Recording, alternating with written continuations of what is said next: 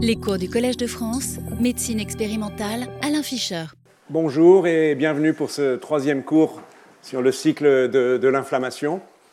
Comme, vous pouvez le lire, aujourd'hui nous allons parler de maladie athéromateuse ou d'athérosclérose, qui n'est pas un tout petit problème médical, puisque c'est en gros la première cause de morbidité sévère et de mortalité dans les pays occidentaux. Mais je ne vais pas l'aborder sous l'angle général de, quels sont, euh, dans le détail, et sur tous les aspects médicaux et mécanistiques de l'infarctus du myocarde ou des accidents vasculaires cérébraux.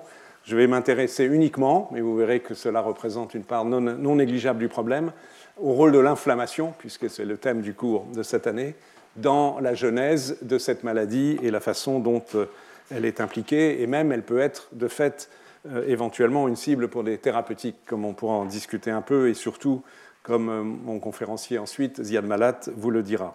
Donc le plan, euh, on a un certain nombre d'items, le menu est un peu chargé, j'espère que j'arriverai à le couvrir euh, raisonnablement. Donc je, le lis brièvement avant qu'on entre dans les détails. Évidemment, on va partir de la problématique médicale, donc au sens large les maladies cardiovasculaires. Essayer de définir ce qu'est la maladie athéromateuse, les implications donc, de cellules et d'inflammation. Plus spécifiquement, on parlera de cellules dont je vous ai déjà beaucoup que j'ai déjà beaucoup évoqué lors des deux, précédentes, des deux précédents cours, que sont les, monocytes et les macrophages, comment ils sont recrutés, comment ils s'activent, est-ce qu'ils s'accumulent ou est-ce qu'ils prolifèrent au niveau des lésions. Je vous reparlerai d'un phénomène qui s'appelle l'éphérocytose, une façon de, mourir des cellules qui est important dans la régulation de l'inflammation, et on n'a pas fini. Si vous pensiez qu'avec une seule diapositive de plan, je l'ai divisé en deux pour pas que ça soit euh, indigeste, mais j'espère que ça ne le sera pas quand même sur le fond. On parlera des monocytes, patrouilleurs, dont je vous avais déjà parlé en montrant un petit film, euh, des phénomènes de twin immunity, un petit peu de lymphocyte T, moins qu'il ne le faudrait, mais j'espère que Ziad Malat en reparlera derrière moi. Euh, le rôle des phospholipides oxydés, donc euh, évidemment liés aux lipides, dont vous savez déjà qu'ils sont associés à l'athérome. Est-ce que l'athérome peut guérir? Est-ce qu'il y a des phénomènes qui permettent d'aboutir à la résolution de l'athérome? Une pathologie particulière qui est ce qu'on appelle une hématopoïèse clonale, vous verrez de quoi il s'agit, euh, et sa relation avec l'athérome. Et enfin, j'espère que j'arriverai jusqu'au bout, hein, on parlera des possibilités thérapeutiques ou de prévention de la maladie inflammatoire athéromateuse. Je ne parle pas du reste des traitements euh, de la maladie euh, athéromateuse. Alors entrons dans le vif du sujet à propos des maladies vasculaires et cardiovasculaires. Schématiquement, il y a deux grands types de pathologies. Euh, les premières sont les maladies ischémiques cardiaques. Donc, encore une fois, première cause de décès. Enfin, il y a des discussions savoir si le cancer tue un peu plus ou un peu moins, mais on est évidemment dans le cadre des pathologies les plus graves auxquelles nous sommes confrontés. Euh, première cause de décès aussi de maladies chroniques. Donc, la, maladie aiguë, c'est typiquement, tout le monde le connaît, l'infarctus du myocarde, qui résulte de la thrombose d'un vaisseau coronarien et donc le fait que le tissu en aval, le tissu myocardique, le muscle cardiaque n'est plus irrigué et euh, va se détruire, va se nécroser un stade moindre, on va y revenir, euh, c'est l'angine de poitrine lorsqu'il y a simplement, si je puis dire, ischémie, c'est-à-dire qu'il y a encore un passage de flux sanguin, une oxygénation des tissus, mais qui est limitée, et euh, il peut y avoir un déséquilibre par rapport à la demande, en particulier lors d'un effort. Donc, globalement, défaut complet, localisé ou partiel de perfusion du muscle cardiaque et donc d'apport en oxygène et en nutriments. Et cette maladie, c'est essentiellement donc une pathologie athéromateuse, on va revenir bien sûr dessus, des artères coronaires. L'anatomie des lésions se situe au niveau des artères coronaires, c'est-à-dire les artères qui irriguent le muscle cardiaque. Donc on comprend que si elles sont bouchées, le tissu myocardique en aval n'est plus irrigué et, donc est nécrosé. Euh, un bref euh, aperçu de ce qui n'est pas de nature inflammatoire, donc ça pourrait faire l'objet de, de nombreux cours de spécialistes que je ne suis pas euh, des maladies cardiovasculaires. Évidemment, vous le savez que cette pathologie athéromateuse est liée au dépôt de lipides, des lipides qui contiennent du, cholestérol, et que ces lipides se déposent dans la plaque, dans la, excusez-moi, la, la paroi artérielle et forment ce qu'on appelle la plaque athéromateuse. On va vous en montrer des dessins et on va en discuter un peu plus, bien sûr. Les conséquences, vous allez voir des images dans une seconde, c'est un rétrécissement de la lumière vasculaire, donc une diminution du flux vasculaire et les drames surviennent lorsque cette plaque, donc un tissu nécrotique et graisseux schématiquement, se rompt, euh, émigre ou, obstrue complètement le vaisseau et provoque un phénomène de thrombose, active la coagulation, c'est-à-dire les plaquettes et les facteurs de la coagulation, et donc ceci peut euh, aboutir à l'obturation complète de la lumière vasculaire, c'est ce qui se passe dans l'infarctus du myocarde. Je vous rappelle les, facteurs de risque connus de ces pathologies, évidemment essentiellement des facteurs d'ordre comportementaux, que sont la nourriture riche en graisse, hypercalorique, ce que je vais appeler dans beaucoup de diapositives de, mon exposé cet après-midi, le, régime dit occidental, autrement dit dans, nos pays, euh, qui est hypercalorique et riche en graisse, et on, utilise des régimes entre guillemets occidentaux pour nourrir des souris pour provoquer des maladies athéromateuses. Vous verrez ça tout à l'heure. Euh, à côté des, aspects nutritionnels qui sont absolument centraux, évidemment, dans la survenue de ces maladies, il y a les risques associés au tabac, à la sédentarité et liés aux aspects nutritionnels, l'obésité et le diabète de type 2. Et derrière, il, manque un A, diabète, excusez-moi, euh, et enfin, il y a des facteurs génétiques sous-jacents, des facteurs génétiques indépendants des aspects inflammatoires, mais il y en a probablement aussi liés aux aspects inflammatoires, dont je dirais très brièvement un mot euh, un, petit peu plus tard. Donc il y a des contributions euh, de notre patrimoine génétique au risque de ces pathologies, l'infarctus du myocarde et, l'insuffisance coronarienne, mais évidemment ce sont les facteurs environnementaux qui priment. Donc de façon un peu schématique, sur ce schéma, vous avez un, un vaisseau coronaire encore relativement perméable. En jaune, c'est la zone anormale, et dont vous voyez la lumière se rétrécit au fur, et à mesure du temps qui passe, et ce sont des altérations progressives cardiaques dans une situation de, euh, chronique de, de, maladie athéromateuse, où il y a des, ici il est écrit des dysfonctions endothéliales, donc c'est les cellules qui bordent les vaisseaux, on y reviendra, et la microvascularisation, donc la, vascularisation du, du vaisseau lui-même et non pas du cœur en tant que tel, euh, débit, euh, réduction de la perfusion sous-endocardique dans ces petits vaisseaux, des anomalies qui apparaissent fonctionnelles ici au niveau euh, diastolique, donc un certain moment du fonctionnement du cœur, plus systolique, enfin plus ça va, moins ça va, de façon proportionnelle schématiquement à l'obstruction progressive du vaisseau. Et ici, plus parlant, je pense, ce sont des images qui sont obtenues par une forme de tomographie assez sophistiquée, qui montrent donc une, une espèce de coupe qui est virtuel euh, d'un vaisseau coronarien, euh, qui vous montre en A euh, la plaque, elle est ici. Vous voyez toute cette zone, vous voyez que le, contour du vaisseau est ici. L'astérisque est un artefact, la zone noire, oubliez-la. Mais tout ce qui est marqué par la flèche, tout cet agglomérat-là, c'est cette plaque athéromateuse constituée de graisse, de cellules pleines de graisse, de, tissus nécrotiques, et comme vous, pouvez le voir dans cet exemple, obstrue une partie de, la lumière du, du, vaisseau. Ici, on a une situation où il y a eu rupture de la plaque, donc schématiquement, une partie de, cette structure est partie, peut provoquer éventuellement un embol, et euh, il, y a, il reste des éléments et une cavité, comme on peut le voir, euh, qui se crée, et cavité qui peut être source d'activation de, la coagulation et donc de thrombose. Dans d'autres circonstances, on peut voir ce type d'image où la plaque est située ici à gauche, dans, dans, toujours cette image en coupe du vaisseau coronarien. Vous voyez des lésions irrégulières où la plaque est érodée, donc elle est en partie euh, à nu et donc susceptible de provoquer des éléments de thrombose. Et ici, en fait, il y a des microcaillots qui, qui sont présents. Et enfin, de façon chronique, euh, ces plaques s'associent à des calcifications. Et là, euh, ces petits éléments, croyez-moi, mais je ne suis pas capable de vous dire très précisément pourquoi, mais ces petits éléments que l'on voit ici et là sont des calcifications, donc d'une évolution chronique de cette plaque, qui évidemment ne facilite pas non plus la circulation au sein du vaisseau coronaire. Alors, à côté des maladies ischémiques cardiaques, que j'ai brièvement résumées, il y a les maladies ischémiques qui touchent le cerveau, donc soit à travers des thromboses ou, d'hémorragie cérébrale, ce qu'on appelle en anglais le stroke.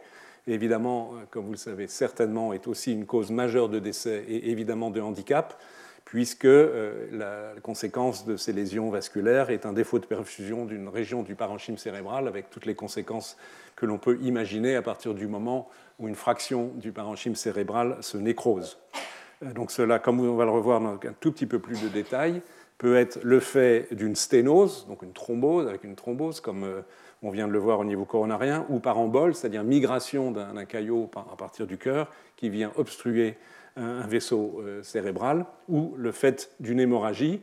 Et en fait, c'est la conséquence d'une maladie athéromateuse qui est en fait soit une maladie des, artères du cerveau, donc les lésions sont intracérébrales, soit des lésions cardiaques, mais avec migration d'éléments, de, cailloux en particulier, venant obstruer la circulation cérébrale. Euh, ceci vous est illustré par ces images. À gauche, euh, vous avez l'image obtenue en, scanner, comme on dit, de lésions qui apparaissent ici en violet d'ischémie d'une région importante du cerveau qui est liée à, dans ce cas, une, sténose au niveau d'une artère cérébrale, je crois, moyenne. Et en rouge, ici, ce sont les zones nécrosées. Là, vous avez un exemple de, sténose avec le flux sanguin dans une artère carotide interne, dite interne, et vous voyez que le flux s'arrête à peu près là. Euh, il se trouve que dans ce cas-là, la bonne thérapeutique a été rapidement appliquée, c'est-à-dire que le, caillot a été retiré, il est là le caillot d'ailleurs, après avoir été retiré, et le flux sanguin a été euh, rétabli. Et si ce genre d'intervention survient suffisamment rapidement, avant que la nécrose du tissu cérébral en aval ne survienne, on peut restaurer un cerveau dont l'aspect macroscopique est paraît normal et sans lésion. Mais évidemment, ce type d'intervention doit être rapide et, complète. Et par rapport à ce que je vous disais il y a un instant concernant l'origine euh, des événements thrombotiques des accidents vasculaires cérébraux, si on part du cœur et on remonte vers le cerveau, cela peut être lié à des anomalies au niveau des valves, où il y a des, événements, euh, des caillots qui se sont formés. S'il y a des troubles du rythme cardiaque, notamment ce qu'on appelle ici la fibrillation euh, atriale ou auriculaire, cela peut provoquer au niveau du, cœur dans les cavités cardiaques la formation de caillots et qui peuvent migrer, se détacher de la paroi et migrer dans la circulation à travers la horte vers les artères cérébrales et à un moment boucher le vaisseau quand la taille du caillot fait qu'il ne peut plus aller plus loin. Mais ces anomalies peuvent être aussi euh, liées à des anomalies, euh, comme on va le revoir sur cette image ici, de rétrécissement, donc d'ischémie par dépôt, des mêmes dépôts et l'inflammation dont on va parler dans un instant, au niveau des artères euh, carotide, ou bien même à un niveau plus périphérique de la circulation intracérébrale. Vous avez ici une image où au niveau de la flèche rouge, euh, il s'agit d'une artère carotide, il y a un rétrécissement du flux circulatoire qui montre qu'il y a une sténose qui n'est pas complète, mais qui est assez importante et qui est liée à ces lésions athéromateuses. Vous voyez que dans les deux cas, j'ai évoqué les atteintes coronariennes et les atteintes cérébrales directes et indirectes, j'ai parlé d'artères. Donc c'est un point important euh, à remarquer et, sur lequel réfléchir, c'est que ces lésions euh, d'athérome associées à une inflammation se, fixent sur les artères et non pas sur le système veineux et capillaire. Autrement dit, cela nous apprend que le, système de pression hydrostatique exercé par le flux sanguin, donc un aspect mécanique, joue un rôle dans la constitution euh, des plaques au niveau de ces vaisseaux artériels. Pour être complet, je n'en parlerai pas plus, plus avant, sachez qu'il y a d'autres maladies ischémiques touchant d'autres vaisseaux euh, qui ne sont pas exceptionnelles, loin de là, comme les artéries des membres inférieurs, par exemple, mais aussi euh, il peut y avoir des infarctus, des vaisseaux qui irriguent le mésentère, donc le péritoine et l'intestin, des reins, etc. etc. Donc les, par argument de fréquence, on discute de, des pathologies coronariennes et cérébrales, mais ces pathologies peuvent être plus diverses. Alors arrivons au vif du sujet, le vif du sujet il est là. Ce dessin résume à peu près euh, tout ce dont on va parler pendant le cours. Euh, c'est les lésions inflammatoires au niveau d'artères qui sont de gros ou de moyen calibre. Vous avez ici la coupe d'une artère. Euh, il y a dans, l'anatomie d'une artère, il y a la région interne qu'on appelle l'intima, avec les cellules endothéliales qu'on voit aussi en fond sur cette image, ce dessin, qui borde donc la, lumière dans laquelle circule le sang. Derrière l'intima, il y a une zone euh, musculaire qui est ici, le cils musculaire lisse qui permet la, contraction, la tension de l'artère, qui est la média, et en externe, il y a l'adventice. Donc dans cette zone-là, évidemment c'est schématique, vous avez une image anatomique normale, euh, avec une, couche endothéliale, euh, les, cellules musculaires lisses bien organisées en dessous, une mince adventice, et puis des petits vaisseaux qui viennent irriguer l'artère euh, les, tissus de l'artère. Donc ça, c'est une situation normale. Et ici en bas, vous avez la plaque et ce qui se constitue autour d'elle. Si on va de l'intérieur vers l'extérieur, au niveau euh, de l'intima, euh, à partir de l'activation des cellules endothéliales, on va y revenir, vont se déposer des graisses, certains types de graisses à base de cholestérol et des lipoprotéines à faible densité, et qui vont, être, qui vont activer, recruter et être phagocytées, ces graisses, par des cellules qu'on appelle les macrophages, que vous connaissez déjà. Et l'aspect anatomique qui en résulte, c'est les, cellules foamy, euh, je ne sais pas en français comment on traduit foamy, mais qui sont pleines en fait de, vésicules graisseuses et qui sont en grande quantité. Donc il y a accumulation de cellules, des macrophages, et les macrophages ayant euh, phagocyté des graisses qui s'accumulent, mais aussi d'autres cellules du système immunitaire, on appelle les cellules dendritiques, ici en aspect étoilé, qui sont susceptibles de présenter des antigènes aux cellules d'immunité adaptative. et il y a quelques lymphocytes, lymphocytes T, lymphocytes B, qui sont présents à ce niveau. juste en contact va se former une zone nécrotique au fil, du temps où s'accumulent euh, les cellules spumeuses, je cherchais le terme FOMI, c'est spumeux, ça ne venait pas tout à l'heure, les cellules spumeuses qui vont mourir, donc pleines de graisse, mais aussi d'autres types de cellules, y compris les, cellules normales du musculaire lisse qui sont également détruites, et, qui forment cette, cette plaque, c'est ça l'objet du délit, si je puis dire, qui va grossir, qui, comme on l'a vu tout à l'heure, a une protubérance dans la lumière vasculaire, peut se rompre, etc. etc. Mais ce n'est pas tout. Dans la partie externe du vaisseau va se constituer un mini-organe lymphoïde, c'est-à-dire une structure dans laquelle une réponse immunitaire peut être générée. Et dans cette structure, vous voyez ici schématisé après dans un très grand nombre de cellules, ça c'est hautement pathologique hein, par rapport à la physiologie qui est ici, on y trouve les différents composants des réponses immunes adaptatives, donc les lymphocytes T, les lymphocytes B, et des cellules présentant l'antigène. Et enfin, il y a un dernier élément, c'est que dans ce contexte, euh, la vascularisation de la paroi vasculaire va se modifier par rapport à la vascularisation physiologique. Il va y avoir une angiogenèse, néo-angiogenèse à partir de la périphérie qui, va remonter vers l'intérieur du, vaisseau. Et ceci, au moins par des facteurs mécaniques, semble-t-il, est susceptible de déstabiliser cette fameuse plaque euh, qui, lorsqu'elle devient donc euh, apparente à la, paroi peut déclencher la, coagulation et, la thrombose. Donc une réaction à l'élément inflammatoire, euh, mais qui l'induit aussi, c'est-à-dire la néoangiogenèse, favorise mécaniquement aussi l'aggravation des lésions. Donc là, vous avez un résumé de tout ce qui se passe. Donc comme vous pouvez le voir, toutes les cellules en fait, du système immunitaire sont mises en jeu. Euh, on ne va pas en discuter le rôle de toutes, mais enfin, sachez qu'elles sont toutes présentes et c'est une caractéristique constante de la plaque d'athérome une fois l'aspect métabolique, c'est-à-dire le dépôt des graisses, mis en jeu. Alors, qu'est-ce que l'athérome? En fait, je vais vous résumer de façon écrite ce que je viens de vous dire. Euh, à nouveau, ça je ne l'ai pas dit d'ailleurs, il y a une modification morphologique des cellules endothéliales qui prennent un aspect en pavé tel que vous pouvez le voir ici, contrairement à une image physiologique, donc qui correspond au fait que ces cellules euh, s'activent. On va voir qu'elles jouent un rôle essentiel dans le déclenchement du, processus euh, athéromateux. Euh, donc ça, je l'ai dit, maintenant je me répète, j'espère être le plus clair possible. On observe une augmentation progressive de l'épaisseur de l'intima, donc la couche interne des vaisseaux, dans laquelle est présente euh, un grand nombre de cellules, les macrophages, les cellules dendritiques, des lymphocytes, les cellules spumeuses macrophagiques en fait. Et donc, ces cellules vont mourir, une nécrose, une nécrose qui, se, qui constitue la plaque au niveau de la média, on retrouve encore un grand nombre de, cellules myéloïdes. Elles sont là, ici, vous les voyez là, les cellules spumeuses, les cellules dendritiques, les macrophages, etc. etc. Dans l'adventice, la partie externe, on a la constitution d'une structure lymphoïde tertiaire, c'est-à-dire qu'un ensemble anatomique fonctionnel au sein desquels les cellules sont capables de produire des anticorps, les lymphocytes d'exercer des fonctions immunes et, aussi le fait que ces cellules soient activées in situ. Donc c'est une réponse immune telle qu'elle pourrait se produire, je ne sais pas, au niveau du poumon lorsqu'il y a une pneumonie bactérienne, pour prendre une image qui n'a absolument rien à voir en termes d'éléments déclenchants, mais juste pour évoquer l'importance de la réponse immunitaire qui se euh, met en jeu au niveau des vaisseaux athéromateux où se sont déposées des graisses. Et enfin, je l'ai évoqué, donc des néovaisseaux, vous les voyez ici, euh, qui envahissent l'intima de la périphérie vers l'intérieur et qui déstabilisent les plaques et sont en soi une source de risque de rupture et donc de drame.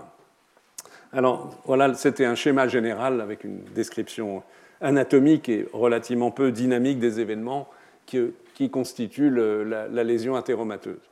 Si on essaie de commencer par le début, euh, le début se passe au niveau des cellules endothéliales. Vous avez ici un dessin très simple euh, qui vous montre les, cellules endothéliales, donc qui recouvrent, comme vous le savez, les vaisseaux, qui sont euh, jointives. Elles ont même des éléments qui les lient entre elles. Et en, bas, en dessous, ici, c'est la, lumière euh, sanguine. Derrière la cellule endothéliale, sous la cellule endothéliale, plus exactement, il y a ce qu'on appelle une matrice extracellulaire, donc une, structure protéique précise, qui bordent ces, éléments. Et ce qui va se passer lorsqu'il y a une circulation importante, un excès de graisse, spécifiquement des lipoprotéines dits de faible densité, en anglais LDL, High Density Lipoproteins, qui contiennent le cholestérol, c'est ce qu'on appelle le mauvais cholestérol, que, l'on dose classiquement chez chacun à risque de, de maladies cardiovasculaires de ce type. Donc ces lipoprotéines sont capables de se lier euh, à des sucres, qui sont des structures sucrées complexes, qu'on appelle les éparanes sulfates, qui sont situées euh, ici, sous la, les, cellules endothéliales, donc sur la, dans la matrice sous-endothéliale.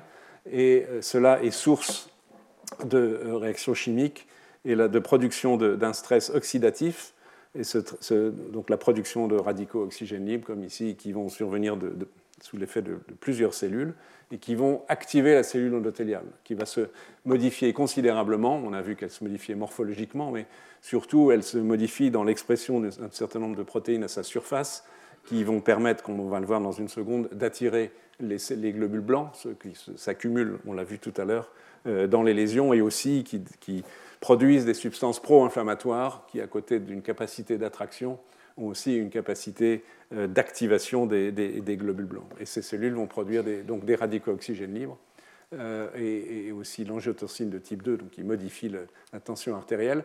Et une des conséquences, il y a à travers la sécrétion notamment de métalloprotéinase, c'est que la, matrice extracellulaire sous, sous le cellule endothélial est lésée, comme vous pouvez le voir ici.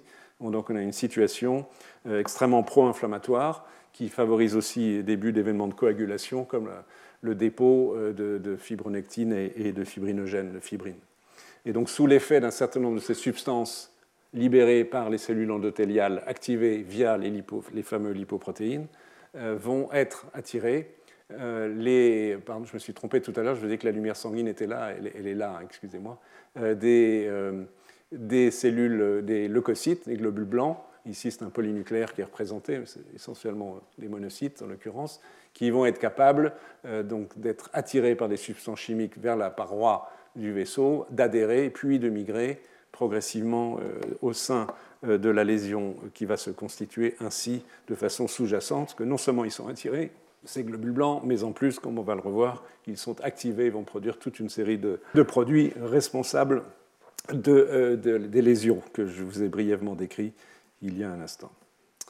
Alors, si on regarde un petit peu plus en détail, donc cet athérome, il est initié euh, par l'entrée, la rétention euh, notamment de l'apolipoprotéine B, donc c'est une de ces lipoprotéines riches en cholestérol, dans l'espace ensuite sous-endothélial, une fois qu'il diffuse euh, au-delà des, cellules endothéliales. Et j'ai déjà dit que ça se passait dans les artères. Et la notion aussi de flux vasculaire turbulent, que je n'ai pas évoqué jusqu'ici, certainement joue un rôle hydrodynamique favorisant euh, le, dépôt de graisse à ces niveaux.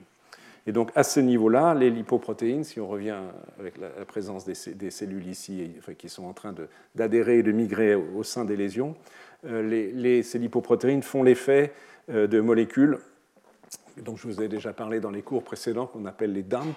Donc c'est des signaux de danger, c'est-à-dire ces molécules elles-mêmes, ou bien le fait qu'il y ait des lésions entre autres des cellules endothéliales, la libération d'ADN, ou de, même le cytosquelette d'actine, etc. Toutes ces molécules qui sont détectables par des récepteurs des cellules du système immunitaire déclenchent rapidement euh, des signaux pro-inflammatoires. Donc ce sont les, fameux DAMP, euh, qui sont ces différents récepteurs dont je vous ai déjà parlé, et en particulier les lipoprotéines après oxydation, du fait de la présence de radicaux oxygéniques qui sont là, sont encore mieux reconnus, si je puis dire, par ces récepteurs de, l'immunité innée. Alors comment ceux-ci vont être mis en jeu et quelles cellules? Il y a, comme je l'ai déjà évoqué, un grand nombre de cellules distinctes qui s'accumulent au niveau euh, des réactions inflammatoires, les monocytes dont je vais beaucoup vous parler, les plaquettes un petit peu, les polynucléaires neutrophiles, je ne vais pas vous en parler beaucoup, c'est impossible d'être absolument euh, exhaustif sur ce sujet. Je ne vous parlerai pas des mastocytes et je vous parlerai un peu des, lymphocytes T. Mais en fait, comme vous pouvez le voir sur cette liste simple, c'est que toutes les cellules leucocytaires, tous les types de globules blancs, d'une façon ou d'une autre, participent à, la réponse inflammatoire associée et aggravant euh, la maladie euh, athéromateuse. On va s'intéresser plus particulièrement aux monocytes, dont je pense qu'ils jouent un rôle particulièrement important. Et on va évoquer donc plusieurs aspects euh, concernant les monocytes et les macrophages qui en dérivent. dans leur association à la maladie athéromateuse. On va évoquer donc la production de ces, monocytes, d'où ils arrivent, comment ils arrivent, comment ils s'activent, leur recrutement, leur accumulation et leur fonction. Alors des, choses simples qui sont connues, mais de façon qui sont assez surprenantes, euh, c'est que le fait d'avoir un excès de monocytes dans le sang, ce qui arrive à certains d'entre nous, euh, est un élément de prédiction de risque cardiovasculaire. Donc si vous avez, mettons, deux fois plus de monocytes, le, nombre normal de monocytes, c'est de l'ordre de 300-400 par millimètre cube de sang. Si vous avez, disons, 800 monocytes par millimètre cube de sang, vous avez un risque accru, pas énorme, mais vous avez un risque accru, si cela est persistant, de maladies cardiovasculaires, d'infarctus ou d'accidents vasculaires cérébraux. Et on peut montrer que ce risque, il est à court terme, mais même à long terme. On a, des études épidémiologiques ont montré que des gens qui ont une monocytose à un peuvent faire une maladie euh, athéromateuse, qu'elle soit cardiaque ou cérébrale, 15 ans plus tard. Donc, le, nombre de monocytes en soi est un facteur de risque s'il dépasse le nombre physiologique. Et euh, on sait que lors d'un infarctus du myocarde, et on va revoir cela dans un instant, ce nombre de monocytes, donc, même si déjà de façon pathologique peut être en excès pour telle ou telle raison, le, nombre de monocytes circulants va augmenter parce qu'il y a la libération de, facteurs chémotactiques à partir du tissu lésé, initialement des cellules endothéliales, là où il y a la thrombose, libération d'un facteur qui s'appelle MCP1, qui est un facteur, une chémokine, qui va attirer les monocytes vers euh, la circulation sanguine. Euh, et de façon intéressante, pour dire que ces monocytes jouent un rôle important, même si cela, ce sont des notions indirectes et épidémiologiques, c'est qu'on a observé une corrélation inverse chez des patients qui ont un angor instable, c'est-à-dire une ischémie euh, assez sévère, mais sans qu'il y ait encore eu un infarctus du myocarde, entre la monocytose, donc le nombre de monocytes dans le sang, et l'épaisseur de la couche fibrose qui recouvre la plaque et assure sa stabilité. Euh, la plaque, elle est là. il faut imaginer qu'au-dessus de la plaque, euh, à la surface de la plaque ici, il y a une couche fibreuse, qu'on ne voit pas évidemment à l'échelle macroscopique, et en fait qui protège la plaque du déclenchement de la, coagulation sanguine qui provoquerait la thrombose. Donc plus cette couche fibreuse est épaisse, moins grand est le risque de survenue d'un accident thrombotique, d'un infarctus, etc., etc. Et donc si je reviens à ce que j'étais en train de vous dire, voilà, c'est ici. Euh, donc il y a une corrélation inverse entre monocytose et épaisseur de cette couche fibreuse. C'est-à-dire plus on a de monocytes, moins cette couche fibreuse est épaisse, et donc, clairement, ça montre que les monocytes, lorsqu'ils auront migré au niveau de la plaque et, que les macrophages qui y sont présents jouent un rôle, euh, est un rôle qui n'est pas favorable au contrôle, en règle, euh, de euh, cette plaque athéromateuse. Et donc, évidemment, ceci est fâcheux, puisque si l'épaisseur de cette couche est limitée, le risque d'événements thrombotiques est plus élevé. Et ceci, pour la monocytose, à quoi elle est, due, que ce soit une monocytose chronique au long cours, quelqu'un qui a de façon euh, prolongée un, excès euh, de lipoprotéines euh, et de cholestérol dans le sang et dans les tissus, ou de façon aiguë dans un contexte d'infarctus, on, l'a vu ensuite, eh bien c'est que le, fait qu'il y ait cet excès de certains types de lipoprotéines associés au cholestérol modifie la membrane cellulaire des monocytes donc vous savez que dans la, dans la, membrane de toutes nos cellules, il y a beaucoup de cholestérol. Le cholestérol est extrêmement utile et absolument indispensable à la vie. Mais dans un contexte où l'environnement dans lequel baignent ces cellules est riche en cholestérol dans des complexes avec des lipoprotéines de faible, euh, de, faible densité, cela modifie la, membrane cellulaire et ça provoque une augmentation de l'expression dans la membrane des, monocytes de récepteurs d'une molécule qui est un récepteur pour des cytokines qu'on appelle l'interleukine 3 et le GMCSF, et qui sont des facteurs de croissance de la lignée myéloïde monocytaire. Donc ça, ça va favoriser, excusez-moi, au niveau des précurseurs dans la moelle osseuse, une augmentation de la, fabrication des monocytes, et ça va aussi favoriser dans une certaine mesure leur prolifération en périphérie, et donc expliquer cet excès de monocytes euh, que l'on observe chez les gens atteints de, pathologies euh, athéromateuse chronique et qui s'aggrave lors d'un accident euh, aigu. Et les choses sont un petit peu plus compliquées parce qu'en fait, on s'est aperçu que euh, chez ces patients, et on va le voir expérimentalement chez des souris, se forme un réservoir de monocytes dans la rate, dans la pulpe rouge de la rate, de façon très très précis. Donc le, schéma est qu'à partir de la moelle osseuse, il y a des précurseurs de, ces monocytes qui peuvent migrer, et sous l'effet des cytokines dont je viens de vous parler, dont l'action est augmentée par les modifications de la membrane plus riche en cholestérol, etc., etc., vont se constituer. Il y a une production même au niveau de la rate euh, de, monocytes, ce qu'on appelle une hématopoïèse extramédulaire, une fabrication de cellules sanguines hors de la moelle osseuse, en l'occurrence dans la rate, et ça constitue un réservoir de monocytes euh, qui ne demande entre guillemets qu'à migrer dans le sang, être activé, pénétrer dans les lésions et participer des lésions. On va, y revenir. Donc c'est évidemment, ça implique aussi, euh, ce n'est pas dessiné sur ce, schéma, mais un excès de monocytes circulants. Donc cet excès de monocytes circulants, il peut venir directement à la moelle osseuse ou via cette fabrication de monocytes au niveau de la rate.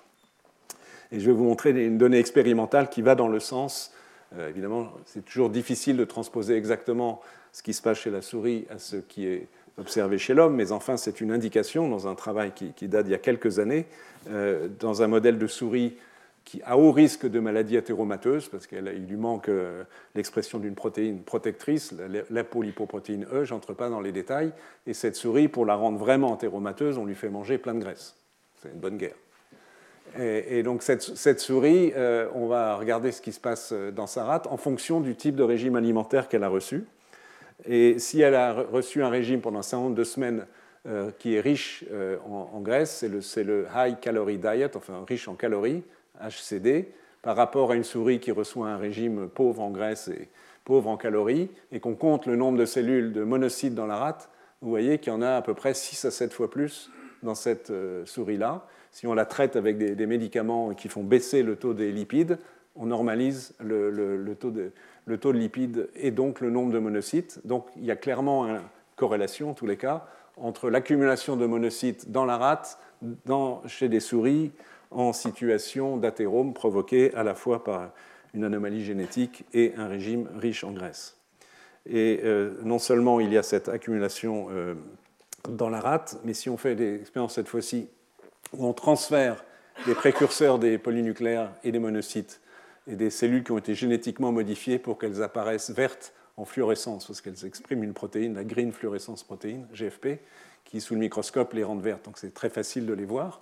Donc si on les transfère à des souris, les mêmes ApoE moins et avec un régime riche en calories et en graisse, euh, où est-ce qu'on va retrouver euh, ces cellules? Eh On va les retrouver dans le sang, chez les, euh, souris splénectomisées, et si on enlève la rate, on ne les retrouve plus. Donc ça veut dire que ces cellules sont transitées par la rate pour s'accumuler dans le sang, et plus, plus significatif évidemment dans le cas de la pathologie athéromateuse. Si on regarde cette fois-ci l'accumulation de monocytes au niveau des vaisseaux, et très souvent chez la souris, pour des raisons de taille évidentes, c'est l'aorte qui est regardée, il y a une accumulation de monocytes au niveau de l'aorte, alors que cette euh, accumulation ne se produit pas si on a retiré la rate de la souris. Donc ce qui va bien dans l'idée que euh, modification euh, globale de la quantité de lipoprotéines de faible densité de cholestérol dans la circulation sanguine, modification de la membrane des précurseurs monocytaires et des monocytes, production de monocytes, accumulation dans la rate, et à partir de la rate, migration dans euh, les vaisseaux, et spécifiquement dans l'expérience qui est ici, dans la horte, et dans une situation où il y a une maladie athéromateuse. Donc c'est un élément important de, la discussion concernant le rôle euh, des monocytes dans l'inflammation qui participe de la maladie athéromateuse. Donc le recrutement des monocytes au niveau de la circulation sanguine et la migration vers les vaisseaux. Donc là, on, on a passé la rate, si je puis dire. Les, monocytes circulent dans le sang et en fait, grâce à toute cette série de récepteurs qui sont présents à la surface du monocyte, ce sont des récepteurs pour des chémokines, CXCR2, etc., etc. Je ne vais pas les détailler, mais il y en a ici 1, 2, 3, 4, 5 récepteurs de chémokines qui ont des ligands, et ces ligands, ils sont produits euh, par les cellules endothéliales ou d'autres cellules où les, lésions se produisent, donc sous l'effet des lipoprotéines euh, riches en cholestérol et, associées et qui sont euh, souvent oxydées. Regardez pas pour l'instant la partie droite de la diapositive. Donc ces cellules produisent les ligands des chémokines, 1, 2, 3, 4, 5, 6 d'entre eux. les systèmes sont relativement complexes sur le plan moléculaire, et ces cellules endothéliales vont exprimer à leur surface, j'en ai déjà dit un mot tout à l'heure, euh, des molécules comme la P-sélectine et VCAM1, qui sont des molécules d'adhésion qui vont permettre aux monocytes, grâce à leur ligand, PSGL1 pour la P-sélectine, l'intégrine alpha-4 bêta-1 pour VCAM1, de ralentir au contact de la lésion et de s'arrêter, d'adhérer, puis ensuite de migrer dans les tissus.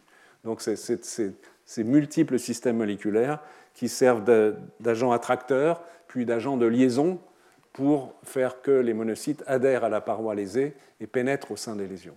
Pour l'attraction des lymphocytes, le système est un peu similaire, mais sachant que les cellules viennent souvent des, systèmes veineux et, capillaires, donc, euh, donc, non pas de, l'artère directement elle-même, mais il y a une attraction à travers d'autres chémokines, d'autres molécules d'adhésion qui vont permettre aux, cellules de s'accumuler au contact des cellules endothéliales elles-mêmes activées donc, par les euh, phospholipides et les, lipides oxydés. De façon un peu plus compliquée, on va prendre le temps de, regarder cette image. Vous avez ici à gauche euh, un vaisseau sanguin, en vert les cellules endothéliales et derrière euh, la région, l'intima et la média du vaisseau. Donc le, monocyte les, plus fréquents, je vous en ai parlé lors du cours précédent et le cours d'avant, euh, sont ces monocytes qui, chez la souris, ont ce type de marqueur LYC6C élevé, c'est une molécule membranaire. Et donc, ce sont ces monocytes qui vont être attirés parce qu'il y a une libération locale, je viens de le dire, de chémokines, l'image est ici par exemple, vont être attirés vers la, la paroi et vont faire qu'ils vont adhérer et ils vont migrer dans le tissu sous-endothélial et euh, est très responsable d'un certain nombre d'effets pathologiques. Incidemment, certaines de ces cellules vont aussi migrer vers les organes lymphoïdes et favoriser une réponse de l'immunité adaptative à distance avant qu'elle soit locale, comme je vous l'ai montré euh, tout à l'heure. Mais un autre partenaire, une autre cellule partenaire très importante dans cette affaire, elle est ici, marquée sous les étoiles rouges, sont les plaquettes. C'est qu'à travers certaines de ces molécules, les monocytes interagissent avec les plaquettes, plaquettes elles-mêmes interagissant euh, notamment à travers la P-sélectine interagissant avec PSGL1, avec les, cellules endothéliales lésées.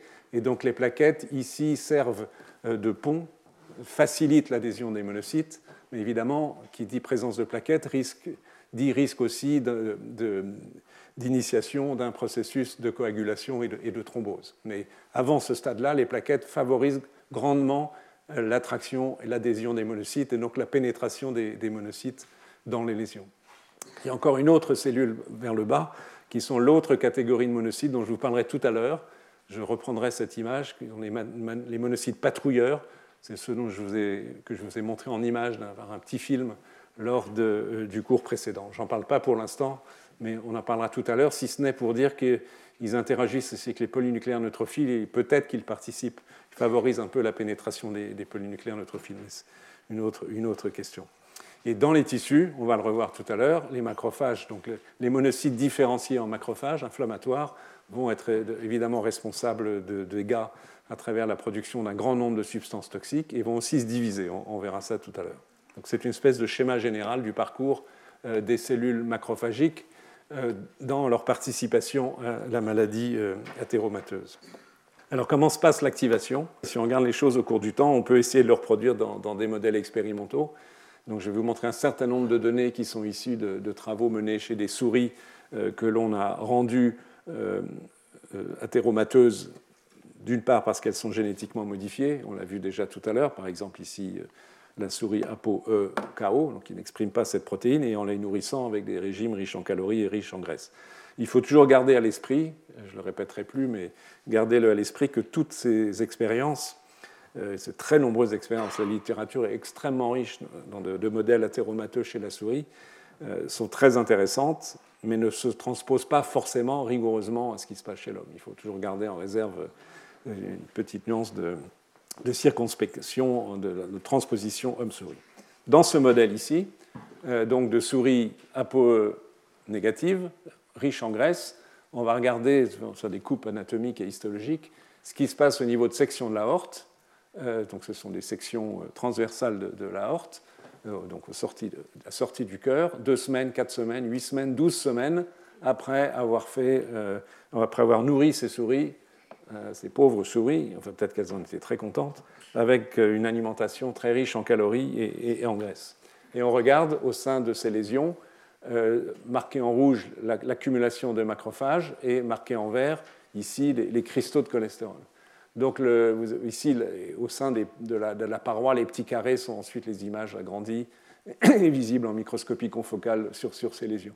Ce qu'on voit progressivement, c'est flagrant à 8 et 12 semaines. Vous voyez ici que la, paroi par rapport à l'image 2 semaines, où la souris contrôle 12 semaines qui n'a pas été nourrie avec un régime riche en graisse, sa paroi vasculaire reste mince.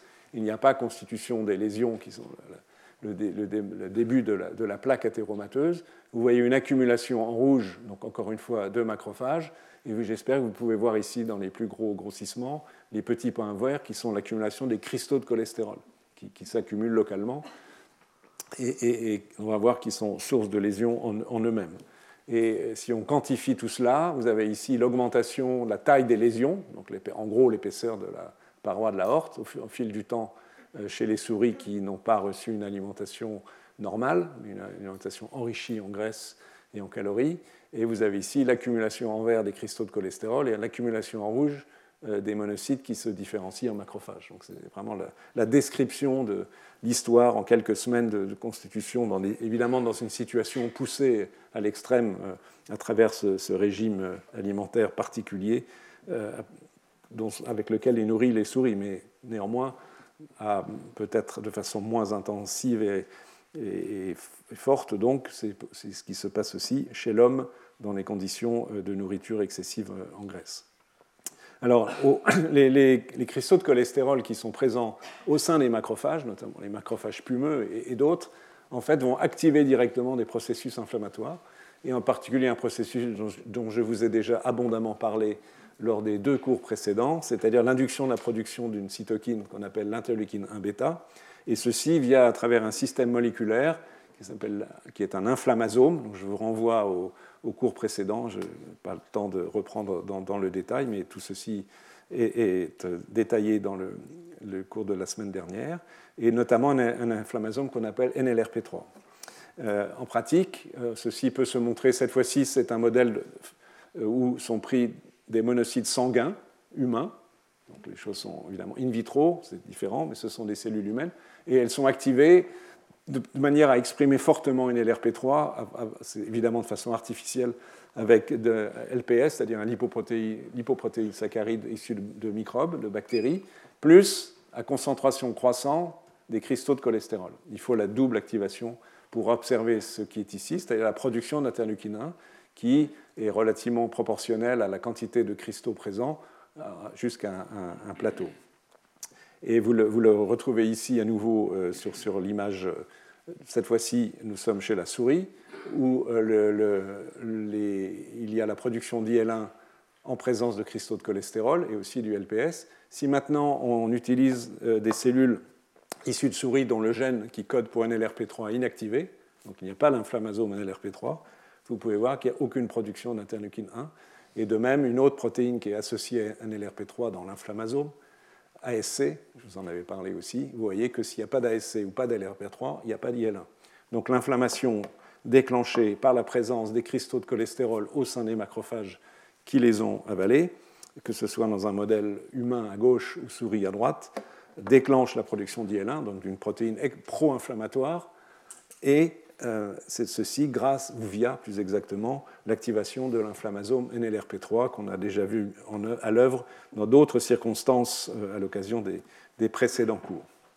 Une autre façon de regarder les choses, un autre modèle mais assez similaire de souris, c'est des souris dont on a inactivé le gène qui code pour le récepteur de ces fameux, euh, fameux lipoprotéines de faible densité. Donc, de ce fait, ces lipoprotéines s'accumulent en grande quantité, ils ne sont pas catabolisés au, niveau du foie. Et en plus, pour euh, aggraver les choses et faciliter évidemment l'observation, ces souris sont à nouveau nourries avec un régime riche en graisse. Et ici, on va regarder l'induction in vivo de lésions dans un contexte euh, expérimental un peu différent. On va greffer des, cellules, hématopoïétiques, mais c'est une façon évidemment d'observer le rôle direct de l'inflammation dans, le processus athéromateux. Donc, euh, et voilà ce que l'on observe. À nouveau, c'est l'aorte, des sections d'aorte euh, de souris, après, j'ai oublié, après de combien de temps euh, après la greffe et la nourriture euh, riche en graisse, où ils avaient ici des souris qui reçoivent des cellules hématopoïétiques de, souris qui n'ont pas de modification génétique. BMT, c'est greffe de moelle osseuse, bone marrow transplantation. Et vous pouvez voir que c'est assez flagrant ici, ça doit être probablement après 8 à 10 semaines, je pense, euh, il y a un épaississement de la paroi aortique et en fait la constitution de cette fameuse plaque dont je vous parle déjà depuis tout à l'heure. Si on fait la même expérience avec des souris, des, excusez-moi, des cellules hématopoïétiques, on greffe des cellules hématopoïétiques d'une souris qui n'a pas le gène fonctionnel d'NLRP3. Donc la production, si je reviens en arrière, la production d'interleukine 1 est anéantie dans ce système. Eh bien, la paroi du vaisseau reste euh, étroite, il n'y a pas constitution de la plaque. Donc, qui montre in vivo que ce phénomène euh, d'activation via les cristaux de cholestérol du système NLRP3 et la production d'interleukine 1 joue un rôle, ce n'est pas à lui tout seul, mais joue un rôle non négligeable dans la constitution de la plaque athéromateuse. C'est la même chose ici si c'est le ASC qui est euh, inactivé, ou bien si c'est le gène qui code pour les deux interleukines 1, alpha et bêta. Dans les trois cas, il n'y a pas d'athérome. C'est ce qui est quantifié ici.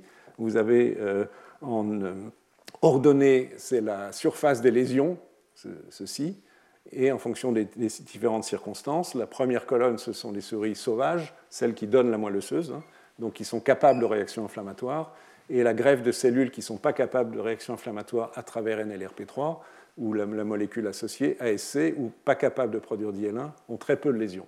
Donc c'est une façon de vous montrer in vivo ce que je vous ai montré tout à l'heure in vitro. Donc on peut conclure qu'au moins dans ce modèle, qui est un modèle de maladie athéromateuse, mais que les lésions telles qu'on les observe au niveau de l'aorte dépendent de l'activation de, l'inflammasome NLRP3 et de la production d'interleukine 1. Alors la question évidemment immédiate, c'est puis si les choses sont aussi simples que ça, si l'interleukine 1 joue un rôle essentiel dans la maladie athéromateuse, est-ce qu'on ne peut pas envisager de cibler l'interleukine 1, autrement dit de neutraliser l'interleukine 1, comme moyen euh, de traiter, réduire euh, réduire les risques de, pathologie cardiovasculaire? On verra tout à l'heure que ceci a été fait et on en verra les résultats. Donc, euh, suspense pour quelques minutes. Les macrophages, les monocytes, une fois activés, une fois recrutés d'abord, puis activés, donc ces monocytes se sont différenciés en macrophages et qui produisent un très grand nombre de substances. J'ai évoqué à l'instant l'interleukine 1, mais il n'y a pas que l'interleukine 1, et cette diapositive n'est pas exhaustive. Euh, néanmoins, ces, macrophages produisent un facteur euh, d'inhibition des, macrophages, c'est-à-dire qu'ils retiennent d'autres macrophages sur place, évitent qu'ils s'en aillent. Euh, une substance pro-inflammatoire qui s'appelle le TNF, l'interleukine 1, on vient d'en parler, mais aussi d'autres cytokines pro-inflammatoires, l'IL6, l'IL12, l'IL15, l'IL18, cytokines par ailleurs susceptibles d'activer aussi en partie les lymphocytes T qui sont présents dans ces lésions. Euh, ces macrophages produisent aussi du VEGF, qui est un facteur de croissance vasculaire. Rappelez-vous l'image initiale que je vous ai montrée de croissance de vaisseaux au sein des lésions et qui euh, peuvent déstabiliser les plaques. Mais ces macrophages peuvent aussi produire des substances anti-inflammatoires, on, y reviendra. Donc globalement, résumé, évidemment c'est un résumé synthétique, les monocytes se différencient en macrophages in situ, au niveau de la lésion, sous l'effet des substances pro-inflammatoires produites par les plaquettes, par les cellules endothéliales, entre autres. Euh, ils produisent toute une série de cytokines pro-inflammatoires, elles sont ici. Elles produisent aussi des, radicaux oxygènes libres qui sont extrêmement toxiques, qui modifient d'abord par exemple les, lipoprotéines, les rendent plus actives pour activer encore plus, donc un cercle vicieux, les cellules inflammatoires, notamment via la, reconnaissance à travers ces récepteurs. Donc l'ingestion des lipides les rend spumeuses, euh, et les cristaux de cholestérol, il faut savoir en plus qu'ils peuvent sortir des, vacuoles qui les contiennent.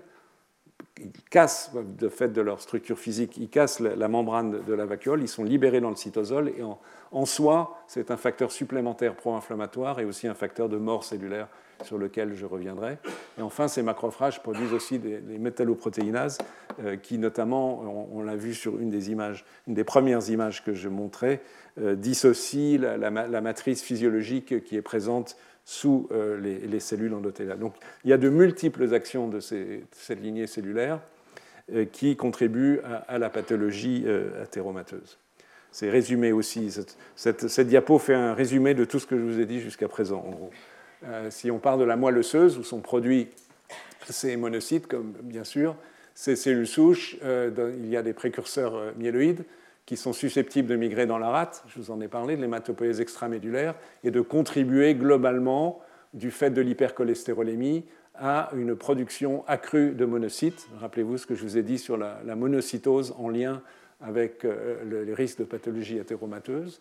Donc ces, ces monocytes sont susceptibles d'être retenus au niveau de la région sous-endothéliale activée initialement par les lipides et constituent localement, donc avec d'autres cellules et la, masse de lipides, la, plaque athéromateuse. Et donc ces macrophages ils sont ici, ils produisent, je ne vais pas répéter ce que je viens de vous dire, toute une série de substances pro-inflammatoires euh, qui contribuent à, la pathologie et notamment aussi à travers l'induction de mort cellulaire, soit des macrophages eux-mêmes, soit des cellules endothéliales, soit des, et des cellules musculaires euh, de, la paroi vasculaire, donc qui contribuent à la pathologie, c'est ce que je viens de vous dire, à travers la rupture des phagolysosomes, c'est-à-dire des vacuoles qui contiennent les, cristaux de cholestérol. Donc tout ceci est euh, en faveur de euh, ce qui est ici la progression des lésions, l'accentuation des lésions de la plaque qui obstrue donc progressivement le, vaisseau euh, artériel où cette réaction se produit.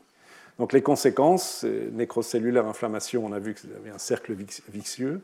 Il y a aussi l'induction de l'accumulation de myofibroblastes dans l'intima, ceci en partie utile parce qu'il constitue la, fameuse cape fibreuse qui évite euh, tant qu'elle est présente, que se déclenche un phénomène de coagulation et de thrombose, mais aussi cela néanmoins participe de l'inflammation.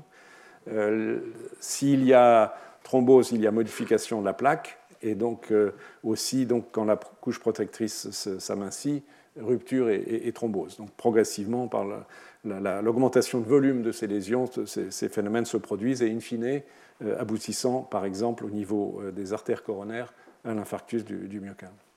Une des questions qui se pose euh, est de savoir ici, à cette phase du, processus, donc où les monocytes se sont différenciés en macrophages, et on, observe une accumulation de macrophages. On l'a déjà vu sur certaines images expérimentales chez la souris. On va le revoir euh, dans un instant.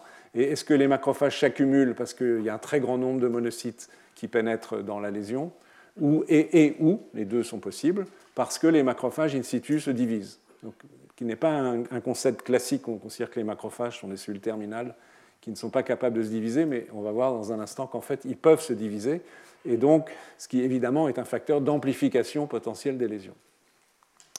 Euh, donc, pour répondre à cette question, un certain nombre de, travaux expérimentaux ont été menés, à nouveau sur le, même principe, souris à risque génétiquement de développer euh, une maladie euh, athéromateuse, nourrie avec un régime riche en graisse, ici pendant 8 semaines. Et à ces souris, on va perfuser une substance qui s'appelle le BRDU qui s'accumule dans l'ADN lors de la division cellulaire. Donc ça permet d'objectiver, de, voir les cellules en division. Et qu'est-ce qu'on voit euh, si euh, au niveau des macrophages de, la horte, vous avez en abscisse, c'est un marqueur des macrophages, et en ordonnée, c'est le marquage euh, par le BRDU vous voyez ici, par exemple, après une semaine, seulement une semaine, que 28% des macrophages présents dans la horte ont incorporé du BRDU, donc sont en train de se diviser. C'est même 92%, donc la quasi-totalité après 4 semaines. Euh, on retrouve ces images sur un plan cinétique. Et là, vous avez la, morphologie euh, qui, vous indique de façon qualitative ce qui est indiqué, montré à gauche de, façon quantitative. En, rouge, ce sont les, macrophages, et en vert, c'est le BRDU. Et on peut voir, par exemple, dans les petites euh, images agrandies ici, que le, vert se superpose en rouge. Euh, donc, ce sont bien les macrophages qui sont en train de se diviser euh, dans les lésions athéromateuses. On peut le montrer aussi d'une autre façon, une expérience un peu particulière dite de parabiose, où on, lit la, vasculation, la vascularisation de deux souris. On les associe, elles deviennent euh, associées euh, ensemble, elles sont ensemble, excusez-moi, et donc elles échangent leurs cellules sanguines. C'est ce phénomène ici. On peut, donc en liant des vaisseaux, ce genre d'expériences qui peuvent être faites, on peut ensuite séparer les souris et regarder la composition des différentes cellules dans différents tissus pour savoir si les cellules proviennent de la circulation sanguine. Dans ce cas-là, il y aura un mélange, en gros, à part égale, des cellules provenant des deux souris, et on peut utiliser un marqueur euh, membranaire pour les différencier ou bien, si ce n'est pas le cas, ça veut dire qu'il n'y a pas eu de circulation de cellules euh, dans le tissu d'intérêt. Et si on regarde les monocytes dans le sang, on trouve les deux, populations, dans la rate aussi. Euh, mais par contre, euh, si on regarde les macrophages, non pas les monocytes, les macrophages, après séparation, on ne retrouve pas les cellules de l'autre souris. Donc, il indique qu'en fait, tous les macrophages, pas tous, mais l'immense majorité des macrophages, je ne parle pas des monocytes qui circulent encore, mais les macrophages, donc différenciés dans les lésions, proviennent de la souris où il y a la lésion athéromateuse et ne proviennent pas de cellules en circulation. Donc, qui va dans le sens de l'idée que ce n'est pas tellement un recrutement de macrophages, même s'il y a eu avant recrutement de monocytes, naturellement, mais division euh, de ces cellules au sein, au sein des lésions. On le voit encore à niveau ici sur, sur le marquage. Les, les, cellules ici sont marquées avec un anticorps qui s'appelle KI67, qui permet de reconnaître des cellules en train de se diviser.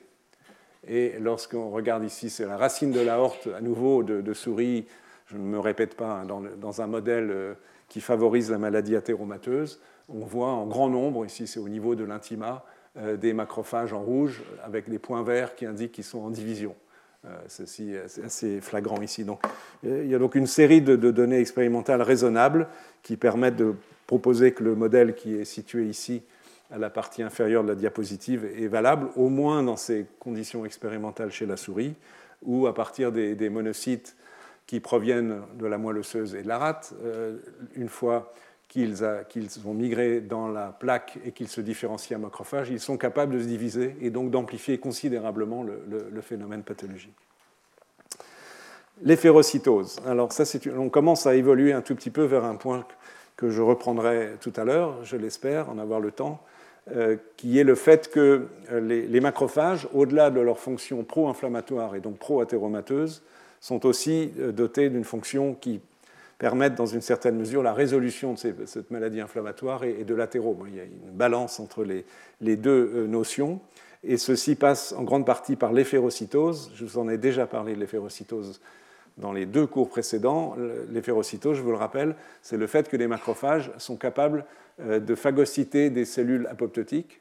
Et lorsqu'elles phagocytent ces cellules apoptotiques à travers certaines molécules qu'elles expriment à leur surface, les macrophages, cela modifie globalement euh, les, fonctions des macrophages, si je parle de façon simplifiée, de pro vers anti-inflammatoire. Donc c'est une façon de terminer une réponse inflammatoire. C'est vrai en général et c'est vrai dans le contexte de, de l'athérome. Donc c'est un tournant possible de l'inflammation vers la réparation tissulaire et la présence des cellules, il y a plein de cellules apoptotiques dans les lésions d'athérome avancées, donc il y a la, capacité théorique euh, pour les cellules macrophagiques de phagocyter ces cellules apoptotiques et ainsi de, s'engager dans un programme anti-inflammatoire. Mais malheureusement, enfin malheureusement, c'est ainsi, euh, cette éphérocytose est bloquée par toute une série de phénomènes qui probablement ont réduit l'efficacité et réduit les capacités naturelles, entre guillemets, euh, de euh, correction des lésions athéromateuses et, de, leur, euh, de leur limitation. C'est montré ici par, ces images qui sont issues de, biopsies de plaques athéromateuses humaines dans d'artériectomie. Donc on a retiré des lésions pathologiques au niveau d'artères de, de, patients. vous avez ici le marquage en rouge de cellules apoptotiques par une technique qu'on appelle de tunnel, je ne vais pas entrer dans le détail, et en bleu les macrophages. Donc vous voyez qu'il y a des macrophages, il y a des points rouges, donc il y a des cellules apoptotiques, et dans certains cas, c'est assez flagrant ici, on peut voir que le point rouge est au sein du macrophage, donc il y a eu éphérocytose. Le macrophage a phagocyté la cellule apoptotique, et on sait que dans ces conditions-là, ces macrophages-là sont euh, dotés d'un programme plutôt anti-inflammatoire, donc de résolution des lésions. Mais si on compare euh, sur des coupes de tissus ce qui se passe euh, en, contrôle dans une amygdale, qui n'a rien à voir avec un tissu athéromateux, mais où il y a aussi des macrophages et des, plein de cellules en apoptose. Et si on compare cela avec ce qui se passe donc, dans ce type de lésion dans la plaque athéromateuse, si on regarde combien il y a de cellules apoptotiques libres, c'est-à-dire qui n'ont pas été phagocytées par les macrophages, il y en a euh, beaucoup dans les lésions athéromateuses et très peu dans l'amygdale. Et à l'inverse, combien de cellules apoptotiques sont contenues dans les macrophages, donc dans un programme d'éphérocytose anti-inflammatoire, beaucoup dans l'amygdale, très peu, il y en a un petit peu, on en a vu ici, mais très peu dans les lésions euh, au sein de, plaques athéromateuses. Donc autrement dit, ce phénomène d'éphérocytose, s'il existe, euh, n'est pas optimal, entre guillemets, dans, dans, le contexte de maladie athéromateuse, probablement par une série de phénomènes. Il y en a trois qui sont évoqués ici, c'est sans doute un peu plus compliqué que cela c'est que les macrophages sont déjà euh, surchargés de toutes sortes de débris qu'ils ont phagocytés. Les radicaux oxygène libres qu'ils produisent et que d'autres cellules produisent inhibent cette efferocytose et qu'il y a même une compétition avec la phagocytose de globules rouges oxydés présents au niveau des lésions. Donc malheureusement, ce phénomène régulateur euh, n'est pas en jeu autant qu'on le souhaiterait.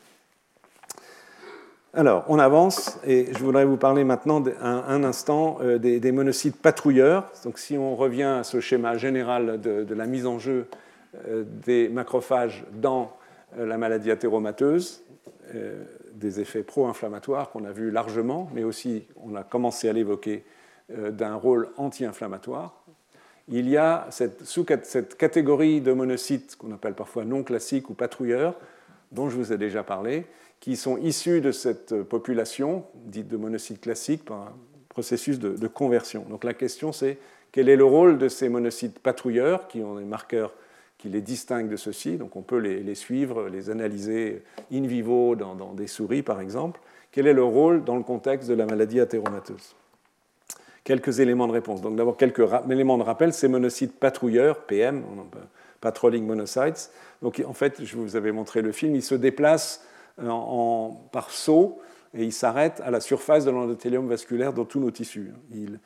On, les, voit ici en vert, euh, dans un marquage dans un vaisseau euh, d'une souris euh, ApoE-, et dans l'artère carotide, et vous avez toutes ces cellules en fait, qui font un peu du saut de mouton et se, se, renversent, etc., et sont présentes à la surface du vaisseau sanguin, et ils se déplacent à une vitesse qui est connue, de 35 microns par minute, sur à la surface des gros vaisseaux. Et euh, donc, euh, on peut se poser la question de quid de ces cellules dans, le contexte de, de l'athérome. Déjà, ce que vous pouvez voir, c'est que dans, le niveau des lésions, si on prend des souris sauvages et qu'on les nourrit euh, avec la Western diet, donc riche en graisse et en calories, donc c'est ce que nous mangeons nous, mauvais exemple, il y a un certain nombre de cellules patrouilleuses, présentes, beaucoup plus qu'à l'état basal, autant que chez les souris génétiquement propice à avoir une maladie athéromateuse, mais avec un régime normal. Donc, euh, ces deux circonstances sont équivalentes. Donc, il y a un excès de ces cellules. Donc, ça ne nous donne pas leur fonction. Mais elles sont présentes en excès.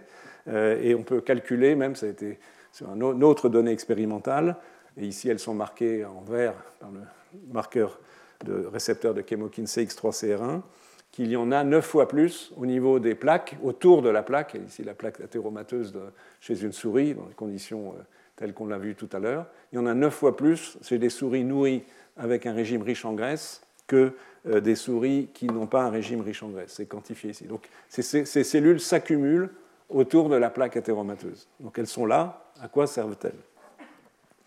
Et on peut même dire que euh, leur quantité est proportionnelle aux lésions endothéliales donc une interprétation trop rapide de cette image serait de dire, eh bien, ce sont ces cellules qui provoquent les lésions endothéliales. Non, ça veut juste dire qu'il y a une corrélation entre les deux, et on va voir que c'est juste l'inverse euh, ce qui se passe. Une façon d'essayer de répondre à la question, mais qui n'est pas tout à fait rigoureuse, malheureusement, euh, c'est euh, de, faire en sorte que ces cellules ne soient plus présentes et de voir quelles sont les, conséquences pour la maladie athéromateuse. Est-ce qu'il y a plus ou moins, si on veut être schématique, de maladies athéromateuses chez des souris qui n'ont pas de monocytes patrouilleurs. Une façon d'essayer d'obtenir des souris qui n'ont pas de monocytes patrouilleurs, c'est d'inactiver un gène qui s'appelle NR4A1. Donc ces souris, effectivement, n'ont plus de monocytes patrouilleurs. Donc a priori, c'est un modèle intéressant pour étudier dans une circonstance euh, pro-athéromateuse, donc avec l'inactivation du gène ApoE, est-ce qu'il y a plus ou moins d'athéromes. Vous voyez qu'il y a une petite astérisque ici, et j'y reviendrai dans un instant. Euh, ce, qu'on observe chez ces souris NR4A1-, c'est qu'ici, au niveau de l'artère carotide, donc dans une circonstance favorable à l'athérome, les cellules endothéliales sont pathologiques, le noyau est condensé, la chromatine est fragmentée, ça veut dire que ces cellules sont en train de mourir. Donc il y a des lésions endothéliales, et en fait, si on les quantifie, elles sont plus importantes, beaucoup plus importantes, vous pouvez le voir, chez des souris qui n'expriment pas la molécule NR4A1 comparée à des souris euh, sauvages. Donc on peut dire que les lésions endothéliales sont majorées en l'absence des euh, monocytes patrouilleurs. Autrement dit, que les monocytes patrouilleurs probablement ont un rôle de protection de l'endothélium. C'est l'idée générale qu'on se fait de, ces cellules. Il y a un mais important, et d'ailleurs, si on a le temps, on le reverra tout à l'heure, c'est que la souris dont euh, l'expression de NR4A1 euh, est déficient n'ont pas qu'un déficit en monocytes patrouilleurs. Les choses sont plus compliquées. Mais bon, on peut admettre, avec une certaine réserve néanmoins, que c'est un modèle permettant d'étudier le rôle, en l'occurrence, donc protecteur de, ces monocytes euh, patrouilleurs. Comme le temps passe, je vais faire l'impasse sur la train immunity dont je vous ai déjà parlé euh, pour aller aux lymphocytes T, même si je vais en parler brièvement, parce que ce sont, des cellules très importantes de, la lésion athéromateuse. On a parlé donc des cellules de l'immunité innée, j'ai essentiellement parlé des, macrophages, euh, mais il y a aussi, on l'a vu sur une des images initiales, la présence de lymphocytes T, la présence de lymphocytes B. Et ces lymphocytes qui s'accumulent aussi dans les lésions, qui sont attirés par toute une série de chémokines, sont susceptibles de participer à une réponse inflammatoire, mais aussi sont également susceptibles de protéger contre la réponse inflammatoire. En fait, il y a au moins deux questions ici. Euh, la question, c'est la balance entre deux types de fonctions effectrices de ces lymphocytes lymphocytes effecteurs proprement dits, qui produisent toutes sortes de cytokines qui vont participer de l'inflammation, y compris d'aggraver le recrutement de macrophages, etc. Mais aussi la mise en jeu de lymphocytes dits régulateurs qui, au contraire, vont réduire les réponses immunes, que ce soit les réponses immunes des lymphocytes ou les réponses immunes des macrophages dont je viens de vous parler. Donc schématiquement, vous avez ici euh, l'idée générale de ce qui se passe. Le lymphocyte, comme vous le savez, ils proviennent du thymus ils migrent dans les organes lymphoïdes où ils peuvent être activés par un antigène. Ça, c'est la seconde question, c'est qu'est-ce qui active des lymphocytes dans le contexte d'une maladie athéromateuse Quel antigène? Est-ce qu'il s'agit d'une certaine façon d'une maladie auto-immune? C'est une question qui n'est pas clairement tranchée. En tous les cas, ces lymphocytes peuvent être activés, mais deux types de lymphocytes peuvent être activés dans des contextes euh, différents et en partie l'hypercholestérolémie à nouveau joue un rôle, soit donc à nouveau la différenciation de cellules T effecteurs qui pro-inflammatoires, qui vont participer des lésions, soit et ou l'activation de lymphocytes régulateurs qui, au contraire, vont avoir un effet protecteur. Et donc aujourd'hui, euh, j'espère que Ziad Malade va nous en reparler tout à l'heure, euh, il n'est pas clair de savoir comment cette balance s'établit au niveau euh, des lésions athéromateuses. Mais en tous les cas, il est sûr et certain que les lymphocytes qui sont présents en très grand nombre participent de ces lésions. Je reviens en arrière un instant sur les phospholipides oxydés, c'est-à-dire les, lipoprotéines contenant le cholestérol, qui sont à la base, on l'a vu à plusieurs reprises déjà aujourd'hui, qui sont à la base de, toute la, maladie athéromateuse et qui déclenchent, on, l'a vu, l'inflammation. Euh, là, il y, a, des choses qui ne sont pas inintéressantes à dire et qui sont, comme on va le voir, liées potentiellement à la réponse anticorps, voire à des applications thérapeutiques possibles. Donc les phospholipoprotéines, donc les faibles les faibles densités contenant le cholestérol, sous l'effet des radicaux oxygènes libres qui sont libérés au niveau de la lésion par plusieurs types cellulaires, sont oxydés. Et ces molécules oxydées, j'en ai dit un mot tout à l'heure, sont des agents redoutablement pro-inflammatoires qui activent les récepteurs de type DAMP et induisent toute la cascade d'événements que, je, vous ai décrits. Ici, euh, ce qui je vais vous décrire une expérience que je trouve très intéressante, ce d'autant qu'elle pourrait peut-être avoir un jour une application thérapeutique. Euh, ce que les chercheurs ont fait, c'est qu'ils ont isolé des anticorps d'isotype IgM qui reconnaissent un de ces phospholipides oxydés, euh, qui sont les phosphatidylcholine oxydés. Et ces anticorps, euh, ils ont une action anti-inflammatoire, puisqu'ils bloquent, ils neutralisent d'une certaine façon certains de ces phospholipides oxydés qui ont un rôle toxique, et en particulier, ils inhibent l'ingestion de ces phospholipides par les macrophages.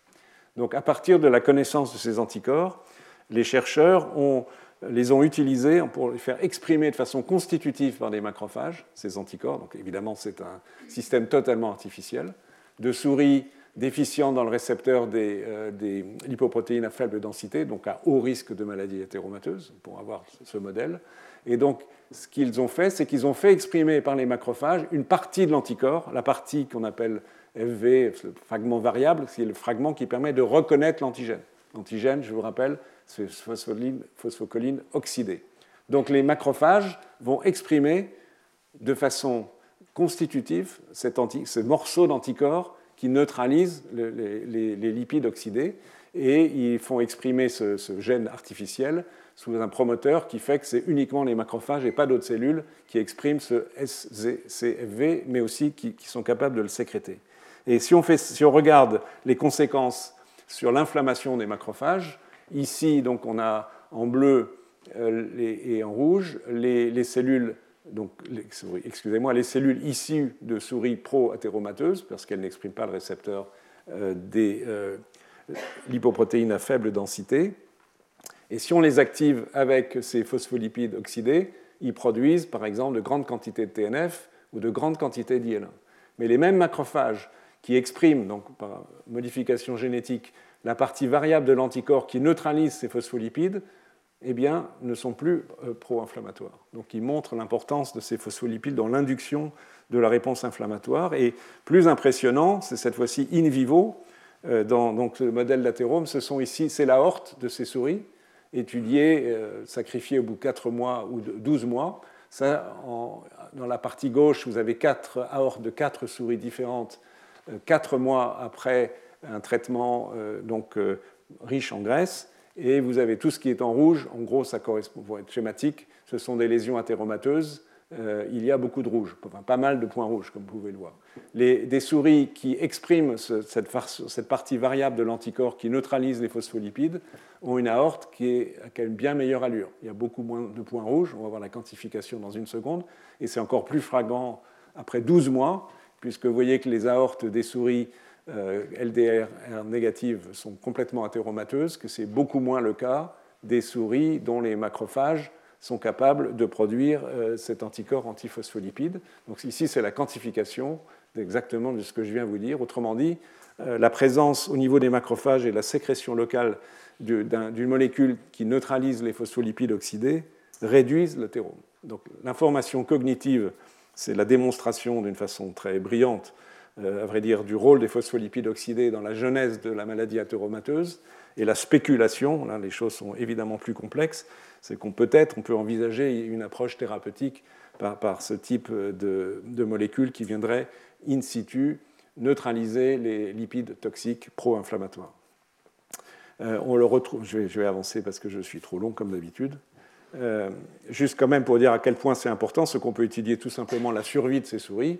Et les souris, donc en bleu, ce sont les souris LDLR négatives, donc pro-athéromateuses, qui meurent progressivement d'athérome au bout de quelques mois, euh, alors que les souris qui sont capables, donc au niveau macrophagique, de produire cette substance antiphospholipide oxydée, elles survivent, comme vous pouvez le voir. Donc, bon, est-ce qu'on peut envisager une application thérapeutique La question est posée. Ce sont des données expérimentales publiées l'année dernière, donc très récemment. Donc c'est une affaire à suivre, mais une affaire que, que je trouve très intéressante. Je vais être obligé de squeezer quelques données parce que sinon on n'arrivera pas au bout. Résolution de l'athérome. J'en ai déjà dit un mot à travers euh, tout à l'heure euh, le phénomène d'éphérocytose. je vous ai dit qu'il était très important dans euh, l'induction de programmes anti-inflammatoires et pro-cicatriciels de certains types de macrophages. Mais je vous ai aussi dit que ce phénomène d'éphérocytose était limité par toute une série d'événements moléculaires et de, mise en jeu de voies biologiques au sein des lésions athéromateuses. Néanmoins, donc le point important, c'est que parmi les macrophages, avec une discussion de savoir si ce sont les mêmes qui passent de l'état pro-inflammatoire, ici en vert, à l'état anti-inflammatoire favorable à la résolution des lésions en violet, est-ce que ce sont les mêmes qui changent le programme ou est-ce que ce sont des catégories différentes? C'est un point qui reste ouvert, il y a, différentes données, je, ne vais pas entrer dans cette discussion. Simplement, ce qui est certain, c'est qu'on peut trouver au, niveau de lésions athéromateuses des cellules macrophagiques qui sont capables de l'éphérocytose, je vous ai parlé, qui et produisent toute une série de substances qui favorisent la cicatrisation, qui sont anti-inflammatoires, c'est le TGF-bêta et, d'autres substances, qui, qui peuvent permettre d'envisager une résolution de l'inflammation, une régression des lésions. Évidemment, c'est une notion euh, e-, extrêmement importante. Donc la question, c'est l'équilibre entre les deux et comment favoriser cet état euh, de cette population de macrophages plutôt euh, que celle-ci pro-inflammatoire. Ceci est évidemment essentiel. Et à nouveau, il y a des modèles expérimentaux pour l'étudier. Je vais brièvement vous en montrer un. C'est là que les choses se compliquent un tout petit peu. C'est que c'est la même inactivation du même gène que je vous ai parlé tout à l'heure pour les monocytes patrouilleurs, ce qui montre que les choses ne sont pas aussi spécifiques qu'on le voudrait. Mais ici, c'est une situation expérimentale où un infarctus du myocarde est généré un peu brutalement. On lit la coronaire. Donc c'est une liaison mécanique, mais qui, provoque l'infarctus euh, du myocarde. Donc si on le fait chez des souris sauvages, comparé à ces souris dont le gène NR4A1 vous allez voir pourquoi j'en parle dans un, instant, est inactivée. Dans les deux cas, on a à peu près autant de macrophages, mais on voit que dans la souris NR4A1 négative, la production de collagène, la zone où il y a du collagène est plus réduite, donc ce qui est a priori plutôt favorable. Et on peut montrer que l'accumulation des macrophages, je vais aller directement à cette image pour ça simplifiera les choses et ça fera gagner du temps. Dans, en fonction du temps, initialement, on trouve dans les lésions surtout de ce type de monocytes qui, s'activent en macrophages, euh, qui sont pro-inflammatoires. Euh, c'est la, phase initiale. Et dans un second temps, on trouve une population de macrophages qui exprime cette molécule NR4A1, qu'on a vu aussi associée aux monocytes patrouilleurs, ce qui rend les choses, euh, encore une fois, un petit peu plus compliquées. Mais enfin, donc on a une population qui apparaît dans un second temps et qui, elle, est susceptible euh, d'exercer l'effet de résolution de l'inflammation, de refavoriser une vascularisation, etc. etc.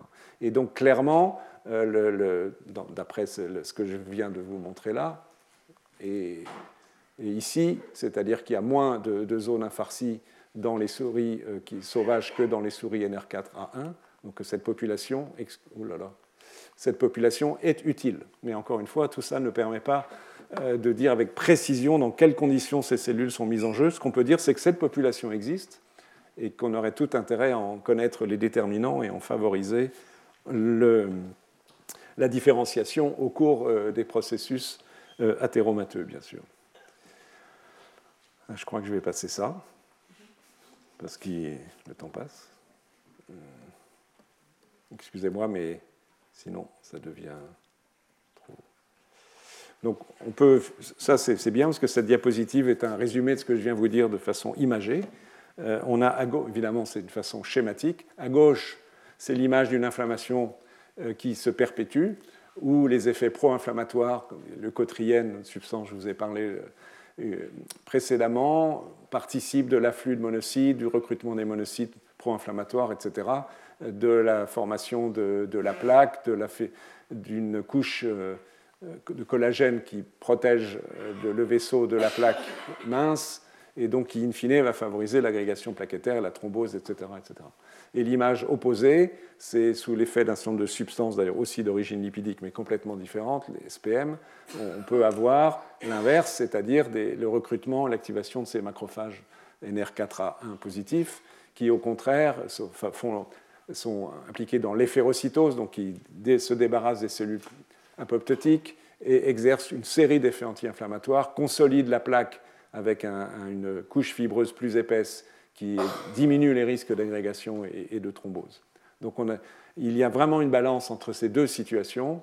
Évidemment, toute la difficulté, c'est, j'aurais pu mettre une flèche bilatérale ici, c'est comment encore une fois, passer d'un état à l'autre. Et aujourd'hui, les choses ne sont pas très claires, même si on connaît un certain nombre de substances. Non, elles n'y sont pas là.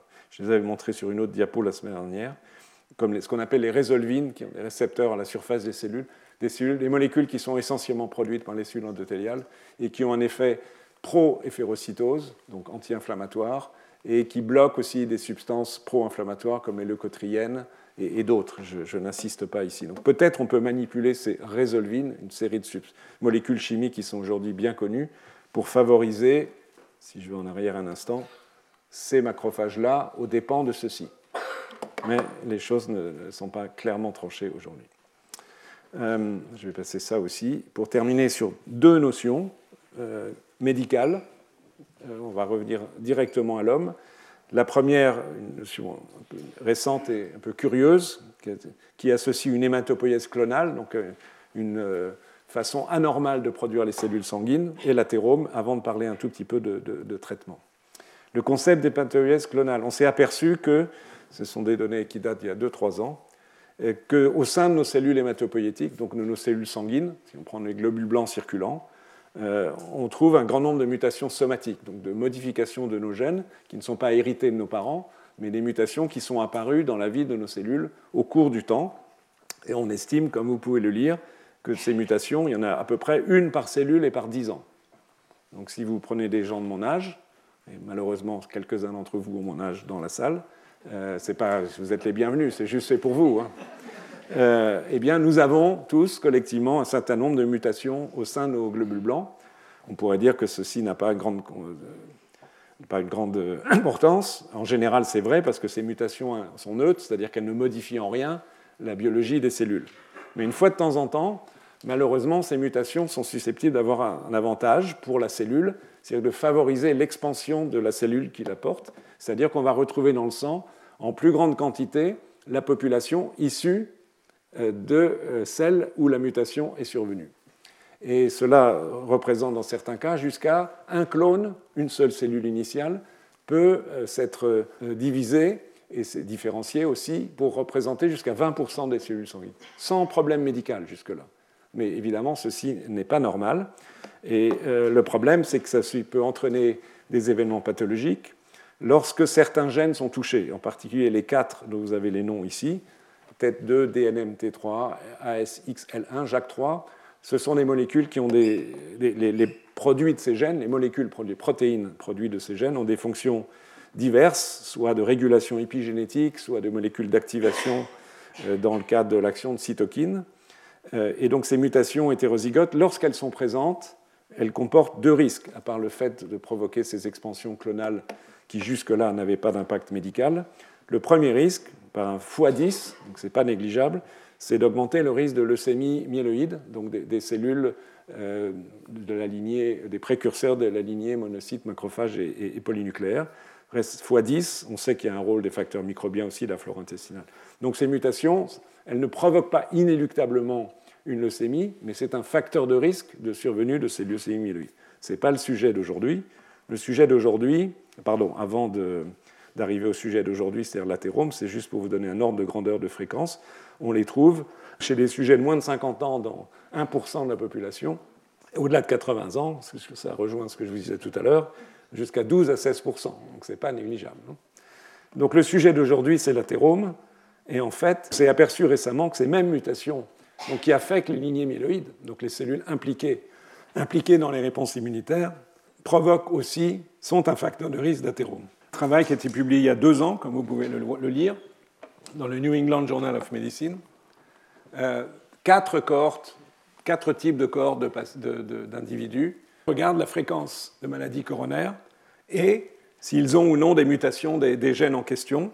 Et dans les quatre cohortes, de façon assez euh, cohérente, je ne vais pas lire les chiffres, mais on s'aperçoit que si un individu est porteur d'une mutation d'un des quatre gènes qui est ici, TET2, DNMT3, XL1 ou JAK3, on a un risque deux fois plus élevé, ce n'est pas énorme, mais c'est très significatif, de survenue de maladie cardiovasculaire. Euh,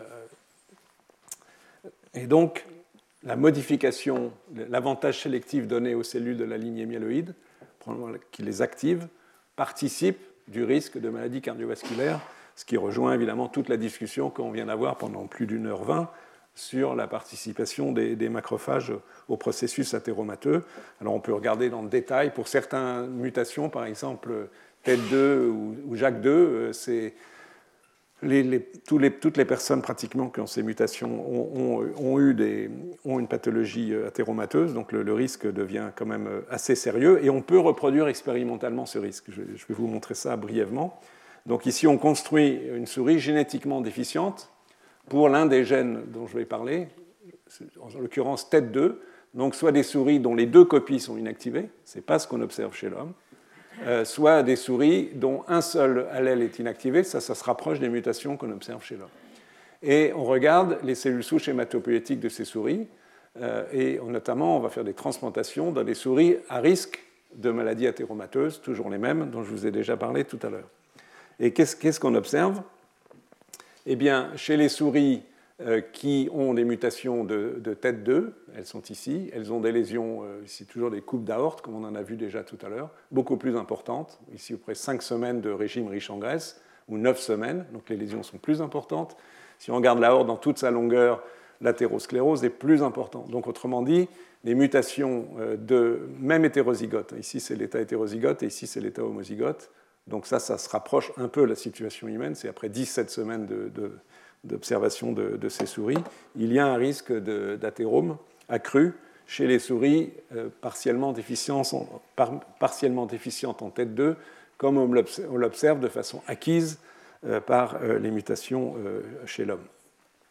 Et on peut faire des, des, modèles de greffes compétitives qui permettent de mieux montrer encore ce fait, c'est que sont greffées à des souris à risque de maladie athéromateuse une certaine quantité de souris déficientes en tête 2, 10%, et 90% des cellules euh, sont, euh, enfin, tête 2 déficientes ou sauvages, plus 90% de cellules hétérozygotes. C'est un peu plus compliqué, mais ça permet de savoir si ces cellules-là jouent un rôle néfaste parce qu'elles sont particulièrement déficientes en tête 2. Et de fait, on observe dans le sang, après les greffes de moelle osseuse compétitives de ces deux lignées cellulaires, que si, lorsqu'il y a 10% euh, des cellules tête 2 déficientes, on trouve un excès de ces populations, donc un avantage de prolifération de ces cellules au niveau du sang plus significative. On retrouve les macrophages dans la horte et on retrouve des lésions plus importantes.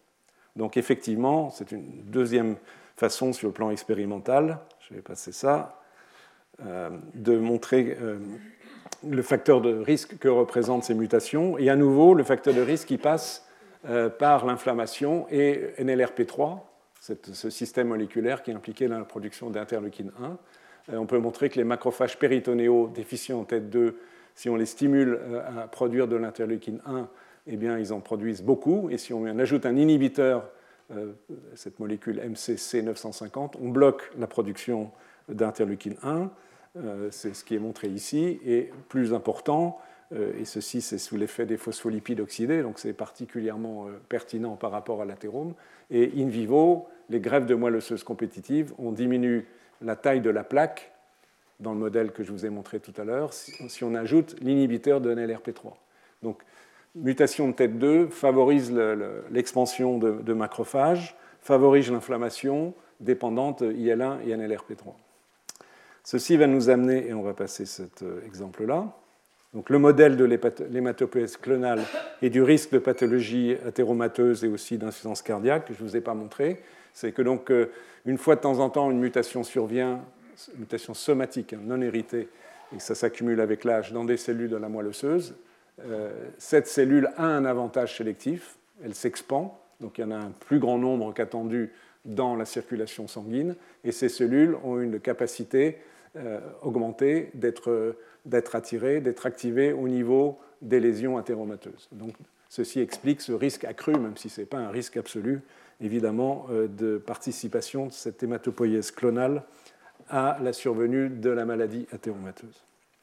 Mon tout dernier point, que je voudrais évoquer, c'est de dire un tout petit mot de traitement, euh, non pas en général de la, des maladies cardiovasculaires, mais de la maladie inflammatoire athéromateuse. Autrement dit, la question, c'est est-ce qu'on est capable, au vu de ces connaissances, mais aussi de ce que l'on ne sait pas aujourd'hui, est-ce qu'on est capable d'envisager des thérapeutiques qui réduisent le risque de maladies cardiovasculaires? Euh, Bref rappel, il y a évidemment, ceci n'est pas du ressort de l'immunologie et l'inflammation, les thérapeutiques classiques, certainement le régime pauvre en Grèce, peut-être, en certains cas, ce n'est pas mon sujet, la statine ou les inhibiteurs de PSK9, mais mon point, c'est celui-là. Est-ce qu'on peut envisager des stratégies anti-inflammatoires euh, qui réduiraient l'inflammation au niveau des lésions athéromateuses et donc évidemment réduiraient les risques d'infarctus du myocarde, d'accidents vasculaires cérébraux? Ce n'est pas une mince question. Hein. Dans le passé, ont été essayés des agents anti-inflammatoires non stéroïdiens, les mêmes qu'on utilise pour traiter des atteintes rhumatismales non sévères, par exemple, ou des corticoïdes, avec qui a été un échec total. Malheureusement, ces molécules n'ont pas d'efficacité. Euh, je vais vous montrer le résultat euh, connu aujourd'hui pour une stratégie qui est la neutralisation de l'interleukine 1, fondée sur un certain nombre de données expérimentales que je vous ai montrées, mais en sachant qu'il y a d'autres hypothèses ou d'autres stratégies en train d'être testées d'autres molécules immunosuppressives. Cibler l'inflammasome NLRP3, dont je vous ai déjà parlé, pourrait du sens. Et peut-être, j'espère que euh, tout à l'heure, euh, Ziad Malade va nous en parler, les approches à partir des lymphocytes T régulateurs, qui évidemment ont un, rôle favorable.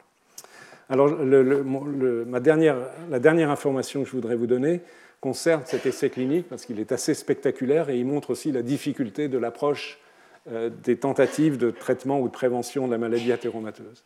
C'est un énorme essai clinique, comme vous pouvez le voir, a concerné 10 000 personnes, 10 personnes qui, ont, qui avaient des antécédents d'infarctus du myocarde, plus quelques signes d'inflammation, en l'occurrence une C-réactive protéine, qui est un marqueur d'inflammation plasmatique au-delà d'une certaine valeur. Et donc ces personnes ont été randomisées, donc tirées au sort, soit, pour, soit pour recevoir un placebo, soit pour recevoir un anticorps dirigé contre l'IL1 bêta, donc pour neutraliser l'IL1 dans le corps entier, donc évidemment au niveau des lésions athéromateuses, administré par voie sous-cutanée une fois chaque trois mois pendant quatre ans. Vous voyez un peu la lourdeur de l'étude, à différentes doses d'anticorps 50, 150 ou 300 mg. Qu'est-ce qui a été observé? Cette étude a été est terminée et a été euh, publiée. Donc, ce qu'on observe, diminution de la CRP, donc, qui est un marqueur, diminution de l'inflammation, on l'observe chez une fraction des patients de 26 à 41% de façon croissante, comme plutôt attendu, en fonction de la dose d'anticorps administrée c'est bien de diminuer la CRP, mais ce n'est pas en soi le traitement euh, qui prévient euh, les récidives d'infarctus du myocarde. Donc l'événement important, c'est celui-ci. Fréquence d'événements nouveaux chez ces patients qui ont eu un infarctus du myocarde. Est-ce qu'ensuite, dans les années suivantes, ils ont fait un nouvel infarctus, un accident vasculaire cérébral, avec ou, avec ou non décès, donc complications graves de l'athérome. Et les chiffres, les valeurs sont données par 100 personnes années. C'est un type d'unité. Dans le groupe placebo, eh bien, il y a eu 4,5 événements pour 100 personnes années. Chez les patients euh, qui ont reçu respectivement 50, 150 ou 300 mg d'anticorps, de 4,5, on est passé à 4,1, 3,86 ou 3,90. Donc au mieux, 15% de diminution. C'est absolument significatif. Il y, a, un effet, mais cet effet, il est quand même limité au prix d'un traitement néanmoins relativement lourd et surtout assez onéreux, comme vous allez le voir dans un instant, la réduction du risque est modérée. Euh, ce d'autant qu'en fait, euh, il y a une certaine toxicité de ce traitement, car en neutralisant l'interleukine 1, on réduit une molécule, l'interleukine 1, qui est utile pour combattre des infections. C'est un, des agents de l'immunité anti-infectieuse. Euh, et donc, ce, traitement significativement augmente le risque d'infection. Et en même temps, il coûte 64 000 dollars par an. Donc, clairement, cette approche, malheureusement, et ça montre euh, les limites de toutes les, analyses expérimentales telles qu'elles euh, ont pu être faites euh, abondamment. Je vous en ai montré quelques-unes et il y en a bien d'autres.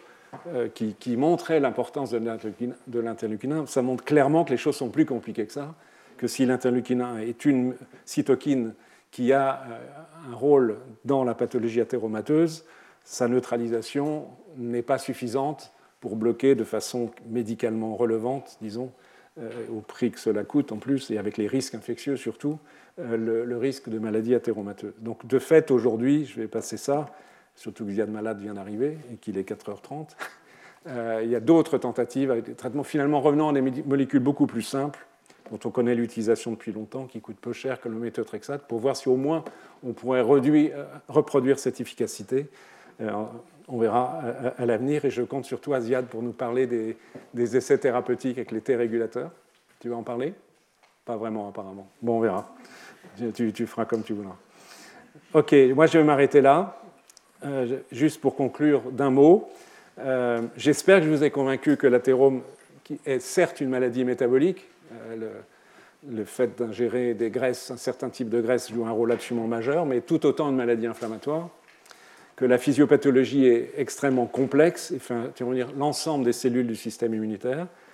J'ai évoqué par ailleurs donc cette situation particulière de l'hématopoïèse clonale, qui est un modèle euh, à la fois pertinent d'étude, donc d'une certaine façon de l'athérome, mais aussi une problématique médicale, et il y a quelques pistes thérapeutiques J'espère qu'on va en savoir un petit peu plus avec quelques scoops de la part de Ziad Malade dans quelques minutes.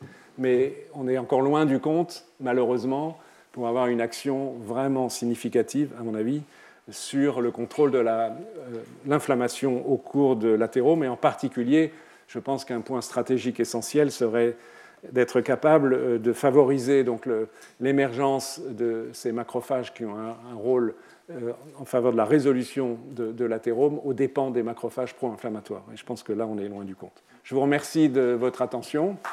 Retrouvez tous les contenus du Collège de France sur www.colège-2-france.fr.